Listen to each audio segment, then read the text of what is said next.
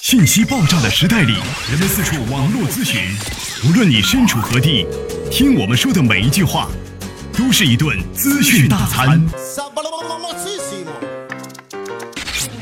着力给你公信力，服务并呵护你爱车的每一个部件。刘刚，刘刚，刘刚说车，愿做一把尺度，精确的为您测量出一辆车的真正价值。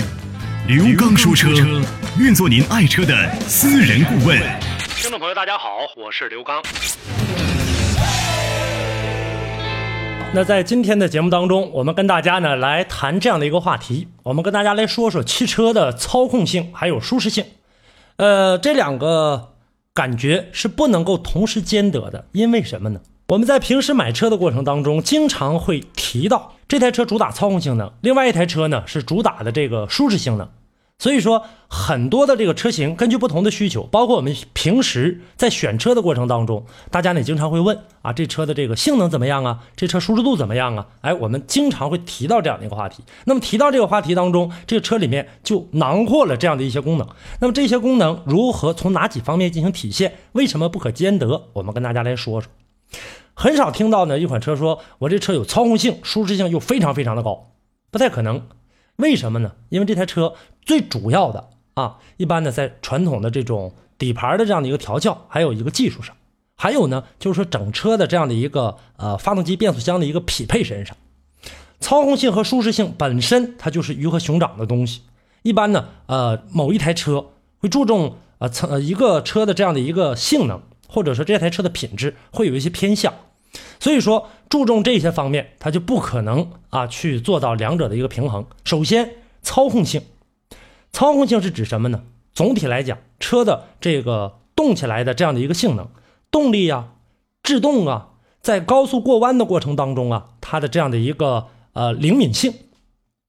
舒适性是什么呢？我们坐在车里面的时候，当发动机咆哮的时候，它会产生一种安静；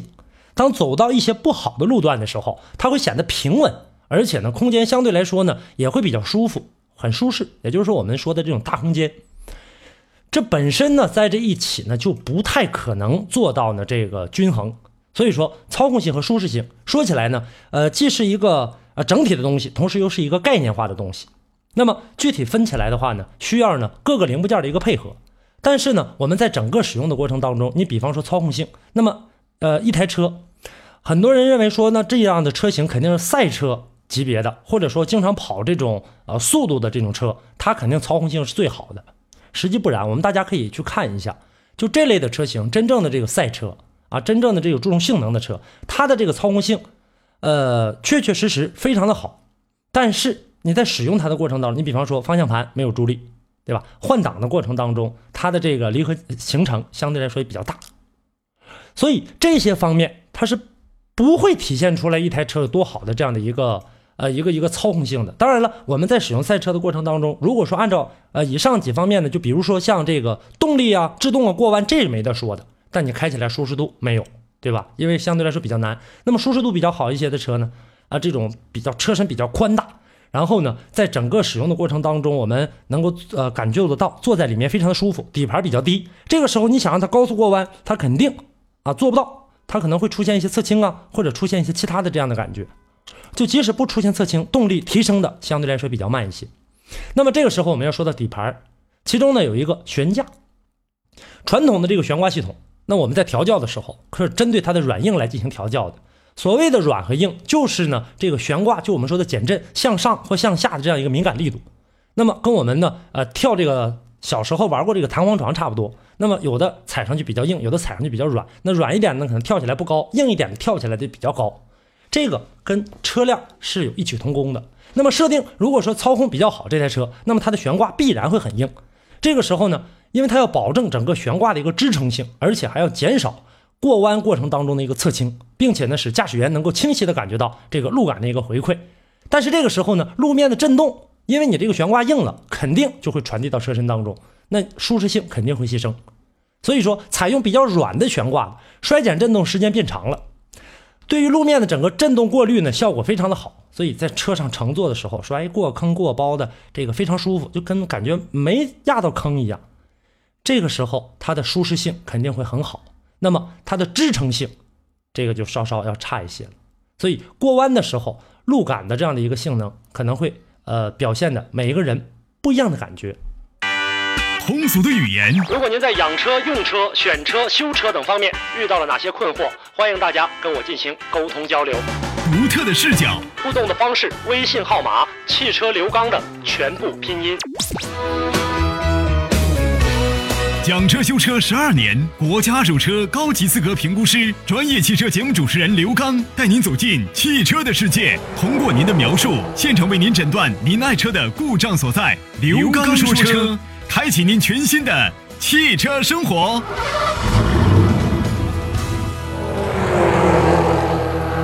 还有呢，有一部分呢，大家比较关注的少一些，那就是呢，这个悬置，很小的一个零部件，但是它是连接发动机和车架的一个橡胶件它的性能啊，很多朋友呢基本上忽略过，谁去考虑一个小小小的橡胶件但是它的影响不小。发动机在使用的过程当中，汽车主要的一个动力源产生这个震动。那我们大家也都知道，现在很多这个发动机身上有这个技术平衡轴，然后呢，为了稳定发动机的这样的一个震动，那么悬置系统作为呢发动机震动传递到车身当中啊这样的一个减震环节，走到这个胶垫这块或者走到这样的一个连接处的时候，它会呢把它过滤掉，这样很大程度上会影响到车的一个舒适性或者操控性，所以说。理想的这种悬置系统，衰减路面和发动机，呃，在使用怠速的过程当中，燃烧不均匀，或者说呢，这个根据不同的这样的一个油门力度，车辆发出的这个动力的不同，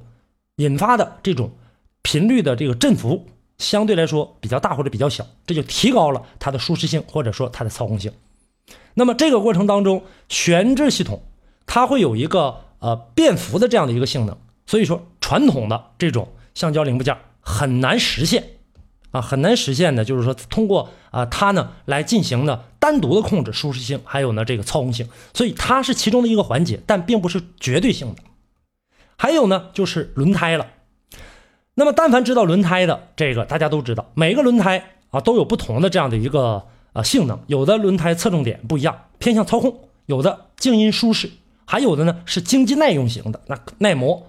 一般来说呢，什么样的这个车型定位什么样的轮胎，我们会看到很多的这种舒适型的轮呃这个轿车也好，或者 SUV 也好，它注重舒适性，肯定它的轮胎相对来说比较软。那么反过来啊，就是我们注重性能的这个车型，这个轮胎你放心，它一定是很抗磨的，而且呢，在使用的过程当中，它的这个噪音相对来说比较大。那么静音舒适性的轮胎，相对于其他轮胎在行驶的过程当中噪音小，但是它噪音小了和地面接触产生的这个摩擦力也会小，所以。抓地力性能相对来说也会稍稍差一点，所以呢，轮胎关键的侧重点在于抓地力，还有一个呃整个的这车辆在排水的性能。一般来说，胎面的花纹啊，它的这个呃沟槽比较宽，花纹的这个块比较大，这种轮胎有一个很大的缺点，什么？噪音大，舒适性不好。那么运动型和舒适型轮胎是两个极端，追求轮胎的运动性能就要放弃舒适，啊，这个也是没法成正比的。再有车身的刚度，我们跟大家说的车身刚度是钢板所用的两个概念，啊，车身的刚度关键是整车的这样的一个弯曲啊，还有一个扭转的这样一个刚性。车身如果刚度比较高，受到外力作用的时候，抵抗变形的能力就强，就我们大家说的安全性高、抗撞。那么可以使车体呢更快的达到一个稳定平衡的状态，车辆呢会有一个稳定性和灵活性。就你撞到我身上了，可能我会很快的把这个呃震动过滤掉，然后我会呢保证车内人员的安全。当然了，抵抗变形能力比较强，那意味着乘客就会受到更直接的这样的一个外力反馈。我跟大家曾经说过，坦克钣金比较厚，那么撞上去之后的话，可能对方的车车毁人亡了，那你的车什么问题都没有。但是如果撞击力比较大的话，坦克虽然没什么事儿，但是这种震动力会直接传递到车舱，而使我们的驾驶员受伤。所以说，对于震动和噪音，我们能理解的这种情况。需要呢啊，通过两方面来看，并不是所有钣金薄的车，这个车就不安全。还有呢，在整个的这个共振还有不同频率的这种啊这种状态下，零部件的刚度、质量、阻尼一起来实现。那么我们大家知道，钣金如果是非常薄的，当然现在有一款车型啊，不说哪个品牌了，那这个车型采用的据说是树脂纤维的这种材料，其实就是塑料的。这个在前面两个翼子板那放着，开起来的过程当中，你怎么来要求它的一个舒适性？它怎么能静音？风速起来的过程当中，它的这个频率震动相对来说比较大，这个噪音一定会很快的传递到车厢当中。这个是你通过后期，比方说做什么隔音呐、做什么减震呐，这做不到。那这样的过程当中，它的操控性很好吗？也不是。所以每一台车有每一台车不一样的这样的一个优点和缺点。传统的这种零部件，操控性和舒适性，对于轿车来讲的话，大家关注的相对来说比较高。那么对于豪华车型来讲，兼顾了操控性还有舒适性，这个时候